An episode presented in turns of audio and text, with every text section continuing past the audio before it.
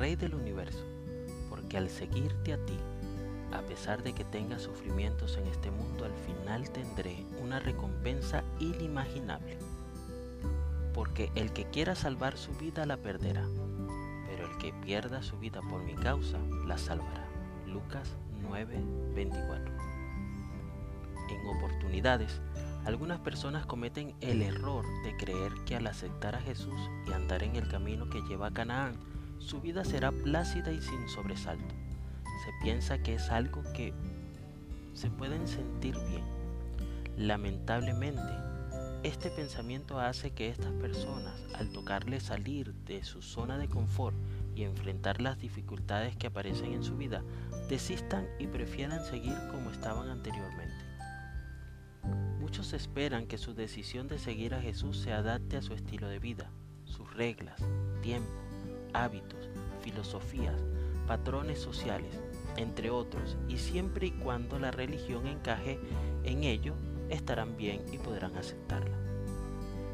Realmente se requiere de iniciativa, entrega y estar dispuesto a grandes cambios, así como también a desaprender para volver a aprender desde la perspectiva llegando a saber realmente para qué existimos y qué desea el Señor de cada uno. Un ejemplo para poder comprender es que la ley de Dios fue entregada en el desierto, un lugar solitario, apartado de todo, silencioso, donde no podía ser comparada ni corrompida con alguna cultura existente. Aparte de enseñarnos que la palabra de Dios es quien da vida al lugar, también indica que para poder vivirla debemos alejar de nosotros todos los conceptos e ideas preconcebidas, para luego allí, en la soledad y el silencio, en medio de la nada, alejados de la cultura, las herencias y rasgos familiares, encontrar esa chispa divina del Creador en cada ser. El desierto se puede convertir en algo realmente maravilloso, ya que es el lugar donde debemos ir para comprender y amar la palabra.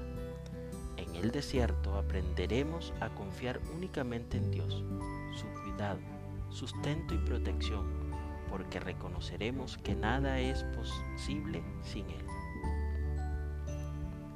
El desierto es el lugar perfecto para caminar hacia la tierra prometida.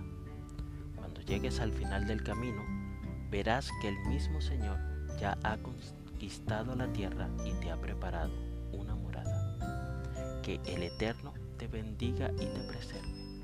Que el Eterno ilumine su rostro hacia ti y te otorgue gracia que el Eterno eleve su rostro hacia ti y ponga